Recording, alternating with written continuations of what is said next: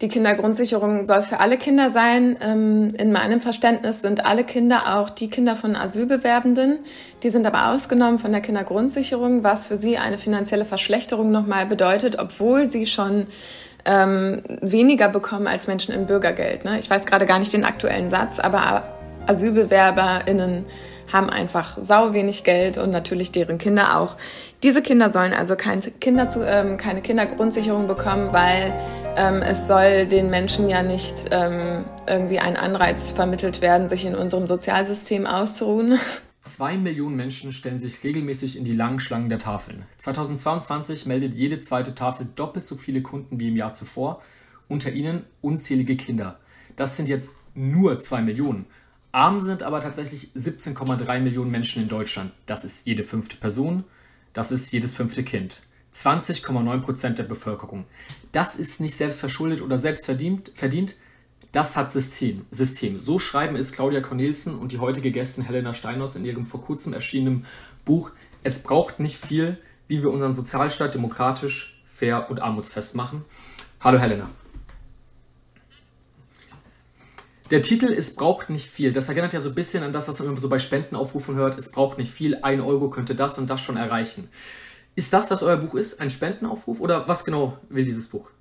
Äh, nee, es ist kein Spendenaufruf, obwohl wir uns natürlich auch nicht gegen Spenden sperren.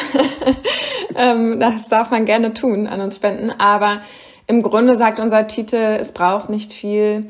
Ähm, naja, ist eine Anspielung darauf, dass viele gehen ja davon aus, dass wir eigentlich ein ganz gutes Sozialsystem haben. Und auf eine Art stimmt es auch. Ähm, natürlich auch irgendwie im internationalen Vergleich stehen wir irgendwie relativ gut da. Aber ähm, wenn man genau hinguckt, ähm, stimmt es wiederum doch nicht. Ähm, und ich glaube, so die Aussage von es braucht nicht viel ist, wenn man die ganze Perversion weglassen würde, die dem Sozialsystem inhärent ist und die immer wieder ausgeübt wird, dann wäre es eigentlich schon ein ganz gutes System. Also ähm, am Ende müssten wir nur das anwenden, was wir tatsächlich auch behaupten. Ne? Es ist ja zum Beispiel auch in unserer Verfassung verankert, dass alle Menschen das Recht haben auf ein menschenwürdiges Existenzminimum.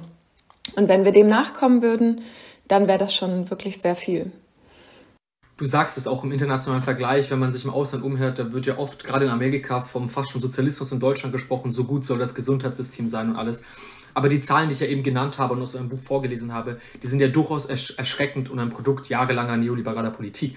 Nach der Bundestagswahl 2021, da war ja wiederum die Euphorie groß. Nun gibt es eine progressive Regierung nach 16 Jahren CDU, die das anpacken könnte. Böse Zungen haben damals schon vermutet, dass das mit der FDP gar nicht so leicht umzusetzen sein wird, aber man gab mal den Benefit of the Doubt. Ein großes Projekt war die Erhöhung des Mindestlohns, ein weiteres die Einführung des Bürgergelds. Das Bürgergeld, die Abschaffung von Hartz IV, ja, und es schlug ein wie eine Bombe. In eurem Buch, da sagt ihr folgenden Satz, ähm, der die Debatte um das Bürgergeld sehr, sehr gut beschreibt. Einerseits kritisieren wir den Gesetzesentwurf scharf, der in dieser Form vom Bundestag verabschiedet wurde. Aus unserer Sicht blieb er von Anfang an weit hinter den Möglichkeiten und Notwendigkeiten zurück.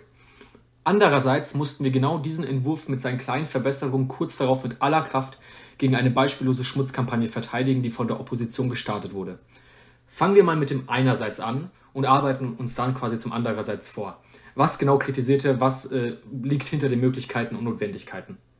Na, es gab ja damals den Referentenentwurf der Ampel und der hat einige Verbesserungen vorgesehen, die dann nicht durch den Bundesrat gekommen sind. Also ähm, das war sowas wie eine zweijährige Karenzzeit, ähm, ein höheres Schonvermögen und eine sanktionsfreie Vertrauenszeit von einem halben Jahr. Solche Sachen.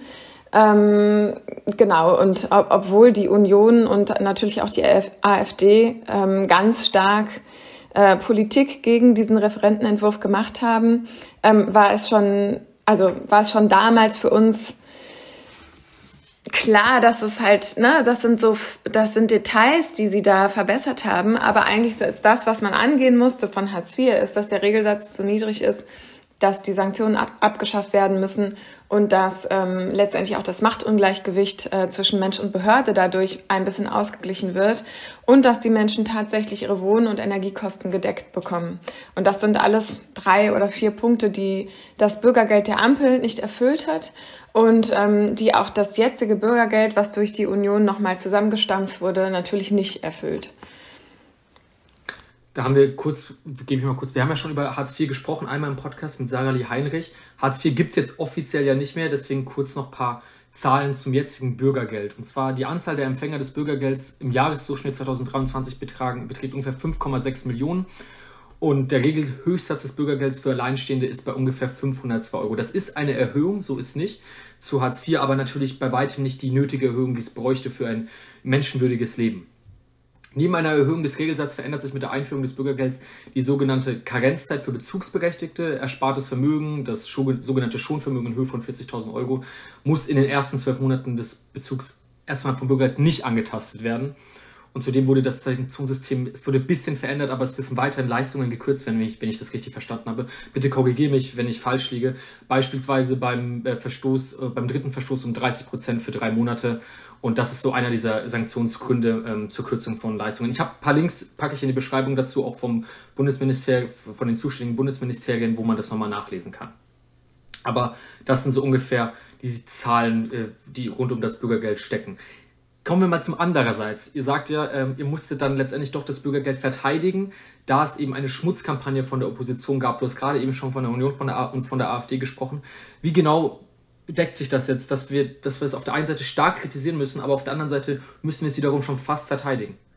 Ähm, also erstmal muss ich ganz kurz noch zurückgehen. Du hast von einer Erhöhung gesprochen des Bürgergelds, ähm, die mit, äh, die das Bürgergeld sozusagen im Vergleich zu Hartz IV mit sich gebracht hat.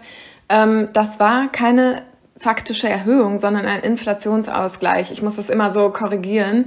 Das ist auch die kommende Erhöhung. Sie wird immer so genannt, aber es ist keine Erhöhung. Eine Erhöhung wäre, wenn die Menschen ähm, dann mehr Kaufkraft hätten als im Jahr zuvor, haben sie aber nicht äh, weil sich das, was sie kaufen, genau, also das Fehler, ist, ja. nee, nee, das ist nicht, ist nicht dein Fehler, sondern das, das wird ja genauso immer kommuniziert und, und das ist irreführend und auf, auf diesen, sage ich mal, auf diesem Nährboden macht auch die Union und die AfD und wer nicht alles diese absurde Stimmung gegen ähm, Bürgergeldempfangende. Super, vielen, vielen Dank. Ich wusste das gar nicht. Sehr spannend. Danke. Genau, das, woher sollst du es auch wissen? Genau, das ist eine, ähm, das sind, das ist äh, mittlerweile gesetzlich verankert, dass die ähm, Inflation auch schneller angepasst werden muss, ähm, als, als es noch ähm, vor ein paar Jahren der Fall war. Aber trotzdem ist sie jetzt sozusagen auch, kommt sie wieder zu spät. Also 2023 wird das wurde das Bürgergeld ja dann im Laufe des Jahres gar nicht mehr erhöht, sondern einfach nur 2024. Aber die Inflation ist vorangeschritten. So. Verstehe. Genau. Und dann, ähm, ja, wogegen mussten wir kämpfen? Also es war ja wirklich, ähm, ähm, es war ja wirklich äh, absurd, was sich da abgespielt hat zwischen, ich sag mal, September, Oktober, vor allem November dann natürlich, ähm, wo das Bürgergeld sozusagen der Gesetzesentwurf der Ampel musste ähm, durch den Bundesrat verabschiedet werden. Also es ist ein sozusagen ein, ein zustimmungspflichtiges Gesetz war das. Ähm, das heißt, ähm, die Länder dürfen eben ähm, Mitspracherecht haben, weil das die Finanzen aller Länder betrifft und nicht nur die Finanzen des Bundes. Ähm, und deswegen hatte die Union so viel mitzumischen, weil die natürlich in den Ländern ähm, ihre, ihre Leute sitzen haben. Und ähm, genau auf diesen Referentenentwurf der Ampel haben die einfach übelste, ich sag's jetzt mal so, Polemik äh, draufgehauen. ähm, und ich würde sagen, am einfachsten zu beschreiben ähm, war es durch eine Bierdeckelrechnung, ähm, die übrigens eins zu eins von der AfD übernommen wurde. Also auch krass, wie die sich einfach gemein machen mit diesem rechten Pack ähm, wo äh, auf diesem Bierdeckel vorgerechnet wurde, dass der, der arbeiten geht, am Ende nur ein Euro mehr raus hat, als der, der Bürgergeld bezieht. Und dann haben sie da so eine Durchschnittsmiete, einen Durchschnittsstromverbrauch, Durchschnitts-whatever angegeben und hatten unterm Strich dann ein Euro mehr für den, der arbeitet und ein Euro äh, weniger für den, der Bürgergeld bezieht. Diese Zahlen sind komplett falsch, die sind widerlegt, die gingen aber quasi viral. Und auf Grundlage dieser Zahlen ähm, haben die führenden ähm, äh, Parteipolitiker ihre Kommunikation getrieben. Und noch dazu gab es ein Institut, was diese Zahlen erstmal bestätigt hat anhand irgendeiner wissenschaftlichen Auswertung, was sogar im Handelsblatt veröffentlicht wurde. Obwohl das widerlegt wurde, ähm, kursiert diese Rechnung weiterhin im Internet und sie wurde auch jetzt ähm, aktuell im ähm, September und August wieder rausgeholt und von der Jungen Union, von der Union, von der AfD genauso instrumentalisiert wie vor einem Dreivierteljahr. Ähm, genau, und ich meine, die Bottomline ist immer, äh, Arbeit lohnt sich nicht mehr und das Bürgergeld ähm, würde keine Anreize mehr liefern zum Arbeiten, weil es ja angeblich so weit erhöht wurde, was falsch ist, wie wir gerade schon gehört haben. Ähm, und ja, weil, ähm, weil die Leute zu faul sind zum Arbeiten. Das, ne, also da wird einfach mit einem Menschenbild argumentiert, was ich eh nicht teile, und ähm, ja, mit Desinformation um sich gestreut. Ähm, aber das glauben die Menschen natürlich, weil viele richtig wenig Geld verdienen. Und das ist nämlich der Punkt, genau da müssen wir hingucken. Warum verdienen die Menschen, die arbeiten und auch Vollzeit arbeiten, so wenig, dass sie nicht genug zum Leben haben? Warum ist da, passiert nicht da der Aufschrei? Und wie kommt es dazu, dass die Leute nicht mehr differenzieren zwischen es braucht ein menschenwürdiges Existenzminimum und es braucht faire Löhne. Das eine ist auf eine Art unabhängig voneinander. Ne? Beides muss existieren. So, und ähm, genau, das war sozusagen das Spannungsfeld, in dem äh, ich mich da bewegt habe. Genau, und das ist eben der Diskurs, der eben andersrum geführt wird. Und zwar nicht, dass gesagt wurde, ähm, ja, ähm, ähm, es braucht ein menschenwürdiges Leben und es braucht die fairen Löhne, sondern die wurden abhängig voneinander gemacht. Ihr habt keine fairen Löhne, weil die äh, so ein, so ein höchst, hohes Bürgergeld jetzt kassieren würden. Und dann wurden quasi dadurch die Leute miteinander aufgespielt. Und dann scheint man da fast gezwungen zu sein, einen Gesetzentwurf, den man selber gar nicht groß verteidigen will, dann doch zu verteidigen, weil es dann, weil es dann noch so viel, so, so viel, also viel Lügen dazu verbreitet werden, beziehungsweise falsche Zahlen aufgestellt werden. Genau, und ähm, es ging ja auch darum, dass die ähm, Union sozusagen ganz viele Punkte kassiert hat, ähm, weil sie ja auch die Zustimmung dafür irgendwie hatte und weil, ähm, naja, sie auch blockiert hat das erste Mal im Bundesrat. Also ähm, die Ampel musste sozusagen einige Verbesserungen, die sie ähm, am Hartz IV für das Bürgergeld vorgeschlagen haben, wieder zurücknehmen. So gibt es zum Beispiel jetzt nur eine einjährige Karenzzeit, was ähm, absurd ist, weil die Karenzzeit ja. von zwei Jahren, die sollte es deswegen geben, weil statistisch die meisten Menschen nach, ähm, nach ja, maximal zwei Jahren wieder eine feste Arbeit finden und es auch verwaltungstechnisch viel einfacher wäre in dieser Zeit, also in diesem Zeitraum von zwei Jahren, den Leuten nicht diese Bürden aufzutragen, äh, mit denen sie eben zu kämpfen haben. Also zum Beispiel eine neue Wohnung zu finden, weil die, in der sie gerade wohnen, nicht angemessen ist. Ähm, solche Sachen, ja. Ähm, ja, äh, also das, das, das ist einfach nur sozusagen ähm, die Verhetzung einer Gruppe von Menschen, von denen die meisten noch nicht mal etwas dafür kommen können, dass sie ähm, in Bürgergeldbezug sind. Und ne, selbst wenn sie quasi was dafür können, ähm, sind es ja, kann man davon ausgehen, dass es nicht Menschen sind, die ähm, sich aus, auf unseren Steuergeldern ausruhen möchten, so wie dieses Bild einfach seit Jahrzehnten gezeigt. Ja, auch zur Hartz-IV-Zeit natürlich schon, klar. Das hat, das hat sich ja dadurch nicht viel geändert. Genaueres dazu zum Thema des Bürgergelds und ähm, die Fake-Kampagne äh, findet sich bei euch im Buch. Ähm, Kapitel Bürgergeld, die Revolution findet nicht statt und Regelsatz und Mindestlohn, Fake-Kampagne in vier Akten. Es lohnt sich sehr reinzulesen, es ist äußerst schockierend.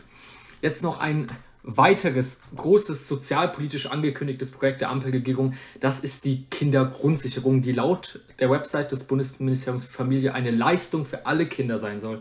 Schneller, einfacher, direkt. Das, die Kindergrundsicherung soll mehr Kinder vor Armut schützen und für bessere Chancengleichheit sorgen, wird die zentrale Leistung für alle Kinder in Deutschland und ersetzt dadurch das Kindergeld, führt eben folgende Leistungen zusammen: Kindergeld, Kinderzuschlag, Kinderregelbedarf aus Bürgergeld und Sozialhilfe sowie Teile des Bildungs- und Teilhabepakets, setzt sich aus einem Kindergarantiebeitrag, Betrag, der für alle Kinder gleich ist, und aus einem einkommensabhängigen Kinderzusatzbetrag zusammen und soll erstmals 2025 ausgezahlt werden. Hört sich ja anfangs gar nicht mal so schlecht an, zumindest wenn man hört, soll vor Kinderarmut schützen, für bessere Chancengleichheit sorgen. Das sind mit die größten Probleme, die wir in Deutschland haben. Wir haben es vorher angesprochen, jedes fünfte Kind ist von Armut bedroht. Wie bewertest du jetzt dieses Ampelprojekt bzw. die Umsetzung dahinter? Äh, absolut desaströs. Also fangen wir an bei ähm, die Kindergrundsicherung soll für alle Kinder sein. Ähm, in meinem Verständnis sind alle Kinder auch die Kinder von Asylbewerbenden. Die sind aber ausgenommen von der Kindergrundsicherung, was für sie eine finanzielle Verschlechterung nochmal bedeutet, obwohl sie schon ähm, weniger bekommen als Menschen im Bürgergeld. Ne? Ich weiß gerade gar nicht den aktuellen Satz, aber AsylbewerberInnen haben einfach sau wenig Geld und natürlich deren Kinder auch. Diese Kinder sollen also kein Kinder zu, ähm, keine Kindergrundsicherung bekommen, weil ähm, es soll den Menschen ja nicht ähm, irgendwie ein Anreiz vermittelt werden, sich in unserem Sozialsystem auszuruhen. ja, oh Mann. Ähm, und dann, ich meine, es lässt sich relativ einfach zusammenfassen. Ne? Die, Bund die Familienministerin hat gesagt, sie braucht 12 Milliarden Euro im, im ersten Jahr 2025, um die Kindergrundsicherung einigermaßen vernünftig umzusetzen. Wohlfahrtsverbände berechnen 20 Milliarden Euro. Und die FDP hat ähm, sich, wie soll ich sagen, dazu breitschlagen lassen, erst zwei Milliarden irgendwie als äh, Platzhalter bereitzustellen. Nach äh, Verhandlungen und einer Blockade von Lisa Paus, für die sie ordentlich ähm, Dresche bekommen hat, sind am Ende 2,4 Milliarden Euro rausgekommen für die Kindergrundsicherung. Das ist ein super lächerlicher Betrag. Das ist nichts.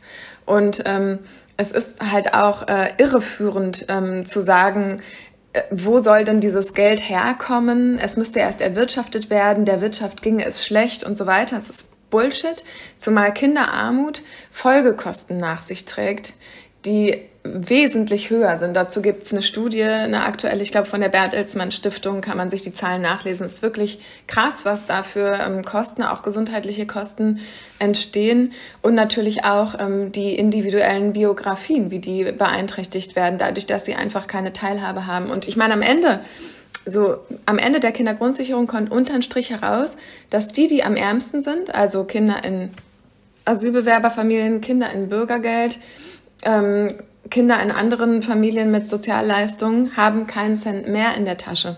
Das, was da jetzt ähm, ausgerechnet äh, und an Zahlen kommuniziert wurde, weswegen Kinder angeblich bald mehr haben, das sind Zahlen, die ähm, dann die Regelsätze von 2025 schon betreffen. also das heißt, es ist einfach eine, verstehst du, das sieht dann erstmal gut aus äh, und alle sagen, oh mal super, das ist ja, ne, äh, da, da, da, die haben ja dann plötzlich viel mehr als jetzt. Ah, das ist ja fast genial, meine Güte. Ja, es, es ist einfach nur eine PR-Strategie, wie man das kommuniziert, so dass die Leute, das ist einfach nur eine Blendgranate, den Leuten einfach irgendwas um die Ohren klatschen, weil man kann sich damit ja auch nicht mit allem eingehend beschäftigen. Wie soll man das machen? Ne? Dann kann man diese Zahlen einfach mal in den Raum klatschen und dann sieht das schön aus. Genau, also was das denn, also was, ähm, was vielleicht sich verbessern wird und was das tatsächliche Ziel ist, auf das sich alle geeinigt haben, ist, dass diese Leistung, die der, auf die derzeit schon ein Rechtsanspruch besteht, also Kinderzuschlag, Bildungs- und Teilhabegesetz, was eine Katastrophe ist, nebenbei bemerkt, ähm, Kindergeld und ähm, andere vereinzelte Leistungen, dass die tatsächlich abgerufen werden. Weil was momentan der Fall ist, ist, dass ähm, nur ungefähr 30 Prozent der Leute ihre Ansprüche auch ähm, äh, einfordern. No, ja, also teilweise sogar weniger, weil viele gar nicht wissen, dass es Kinderzuschlag ist oder weil es ähm, super ähm, bürokratisch ist, weil es stigmatisierend ist, gerade auch beim Bildungs- und Teilhabegesetz. Ähm, also, und, und das ist krass, ne, weil, weil diese ganzen Leistungen für Kinder, ähm, die sind auch mittlerweile gar nicht mehr etatisiert. Also die sind nicht mehr im Haushalt mit einbezogen, dafür ist kein Budget freigemacht. Das heißt, man kann sogar, glaube ich, am Ende sogar sagen, es ist gar nicht mehr Geld als vorher, sondern es wird nur Geld wieder ähm, etatisiert, was schon schon ja, ja, also es ist Bullshit. Also von Grünen und äh, SPD und FDP wird die Kindergrundsicherung als großen, bedeutsamen Schritt, als Paradigmenwechsel im Kampf gegen Kinderarmut und von Lindner selber noch als Anreiz zur Erwerbstätigkeit bezeichnet.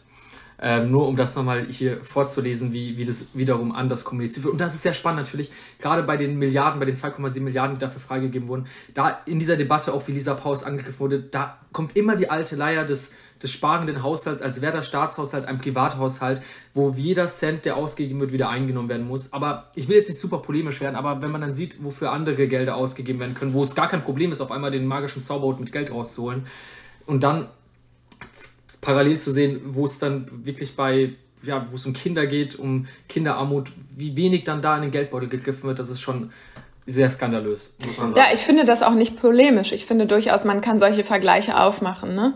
Also weil ähm, damit ist ja vollkommen deutlich, dass ähm, ob Geld da ist, durchaus eine Frage des politischen Willens ist. Kommen wir jetzt, machen wir jetzt mal einen kleinen Cut. Jetzt sind wir zu diesen zwei ähm, großen Projekten in Anführungsstrichen der Ampel gekommen. Noch ein zwar ein anderes Projekt, worüber es auch in diesem Buch geht, ähm, gegen Ende. Und zwar bist du auch neben Autorin und viele äh, in den Medien äh, zu sehen, auch äh, Gründerin und Vorstandsvorsitzende des Vereins Sanktionsfrei. Magst du kurz erklären, was genau dieser Verein ist, wie dieser Verein entstanden ist und was ihr genau macht? Ja, ähm, wir setzen uns für eine menschenwürdige Grundsicherung ein. Überraschung. Das ist äh, unser Thema und unser Steckenpferd. Und das machen wir einerseits, indem wir, also angefangen haben wir damit, dass man ähm, automatisiert Sanktionen widersprechen kann über unser Online-Tool, das wir extra dafür ähm, bereitgestellt haben. Da wird man dann gleichzeitig mit AnwältInnen vernetzt und der Verein überweist den Fehlbetrag einer Sanktion. Das machen wir auch immer noch, aber das ist nicht unser Haupt, ähm, unsere Haupttätigkeit, sage ich mal. Ähm, sondern wir sind auch in ganz vielen anderen Fällen, wo ähm, akut Geld fehlt, aus irgendwelchen ähm, Gründen, behördliche Fehler oder was auch immer, springen wir mit unserem Solidartopf ein ähm, und eben schalten auch unsere Anwälte ein. Ähm, das ist sozusagen der Teil der Einzelfallhilfe, der ist sehr wichtig in unserer Arbeit, aber mindestens genauso wichtig ist die Öffentlichkeitsarbeit ähm, und Pressearbeit, weil wir letztendlich am System rütteln wollen und deutlich machen wollen, ähm, wer hinter diesen Menschen steckt, ähm, die unter diesem super krassen Stigma leiden, was ähm, Menschen einfach haben, die arm sind in Deutschland. Ne? Also es wird ja, es geht ja immer noch ähm, ist der öffentliche Diskurs, dass die Menschen selber schuld sind und dass sie sich nur ein bisschen anstrengen müssen und dann wird schon alles besser. Ähm, und wir bemühen uns eben, ähm, ja, die Menschen dahinter sichtbar zu machen und aufzuzeigen, warum es ein Systemfehler ist und nicht individuelles Versagen. Und auch was, mit was und auch mit was für Problemen sich die Leute tatsächlich rumschlagen. Ne? Ja. Es heißt ja eben auch ganz genau, beim Thema Armut in Deutschland denkt man oft an so Extremfälle. Ähm, man denkt an Obdachlosigkeit, was fürchterlich ist. Ähm, und dadurch ähm, bleibt im Diskurs, da heißt es irgendwie, ja, das sind ja nur die Extremfälle, aber das ist immer noch, ähm, immer noch für jedes, für jeder Fünfte in Deutschland, 20,9 Prozent der Bevölkerung, weil das ist, dass die Armut ist und nicht nur, nur in Anführungsstrichen, also ich hoffe, ich verhader mich jetzt nicht, dass nee, nee, alles, gut. Überkommt, aber äh, nur zwei Millionen sind, aber nee, es zeigt ganz genau, es, in einem Buch geht ja, in einem Kapitel eures Buches geht ja auch auf einen dieser Einzelfälle ein, kann ich nur äh, ans Herz legen und da komme ich gleich nochmal zu, zu dem Buch, was sehr herzzerreißend ist, die Geschichte. Und ähm, deswegen ist es sehr wichtig, diese Einzelfälle auch eben zu hören. Es heißt ja immer bei jedem Thema irgendwie, ja, überall, wo es, wenn es schlecht in Deutschland läuft, heißt ja gerne von, der, von Unionsseite aus, ja, das sind ja nur Einzelfälle, sei es bei Rechtsextremismus in der Polizei, bei allem eigentlich. Das sind immer Einzelfälle, aber wie viele Einzelfälle sind kein Einzelfall mehr? Genau, und ähm, ich meine, da kann man ja auch mal ganz kurz, wenn jetzt ähm, sich jemand fragt, was soll das heißen, äh, das hat System oder das sind keine Einzelfälle. Ähm, also es fängt schon ganz allein damit an, dass ja Armut vererbt wird, genauso wie Reichtum auch. Wenn ich in eine arme Familie reingeboren werde, dann ähm, werde ich mit großer Wahrscheinlichkeit auch arm sterben. Und wenn ich in eine reiche Familie reingeboren werde, mit großer Wahrscheinlichkeit werde ich reich sterben. Und ähm, ja, also. Und auch länger leben und wenn man in einer armen Familie ist, kürzer, kürzer leben aufgrund gesundheitlicher ähm, Zustände, die eben ein würdevolles Leben nicht ermöglichen, weil das Geld im Geldbeutel fehlt für gesunde Ernährung, es gibt nur Industriebrot und ähnliches. Das sind alles Faktoren, die da ganz klar mit zusammenhängen.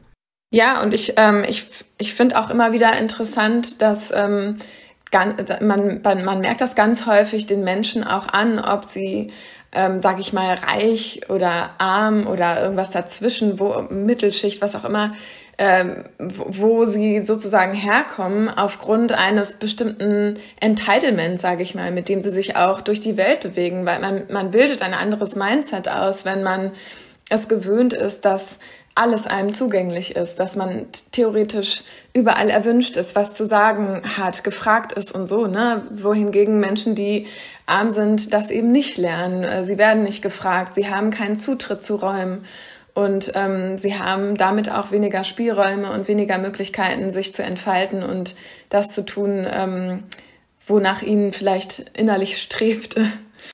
Ja, ganz genau so ist es. Und auch hier gibt es auch ein spannendes Kapitel auch in eurem Buch dazu, wie es ist, reich zu sein, wie fühlt es sich an, wie fühlt sich Armut an, wie fühlt sich Reichtum an, mit auch spannenden Zahlen ab, wann man wo gehört. Ähm, sehr interessant. Und jetzt habe ich jetzt auch schon ein paar Mal darüber gesprochen. Ich wollte es eigentlich am Anfang erwähnen, weil am Anfang hören die meisten Leute noch zu und ab einer gewissen Zeit statistisch hören dann alle nicht mehr zu, aber auf Twitter sieht man es ja auch nochmal. Und zwar verlosen wir zwei Exemplare von eurem Buch auf Twitter.